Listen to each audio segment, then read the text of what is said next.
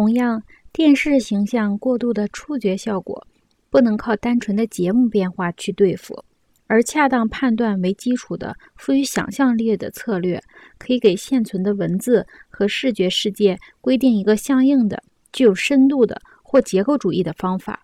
如果我们坚持用常规的方法去研究这些发展，我们的传统文化就会像16世纪的经验哲学家一样被扫荡干净。倘若有复杂的口头文化素养的经验哲学家们了解了古登堡的印刷技术，他们本来可以创造出书面教育和口头教育的新的综合，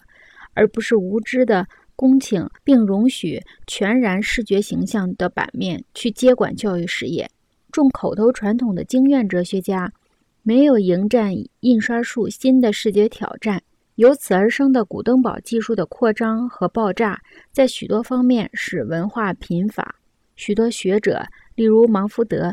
已开始解释这一现象。汤因比的历史研究在考虑文明发展的性质时，不光是把膨胀概念作为真正发展的标准，而且还说明。地理扩张常常是真正衰亡的共生现象，常常与麻烦时期或领土辽阔的国家相巧合。他们是走向衰亡和瓦解的两个阶段。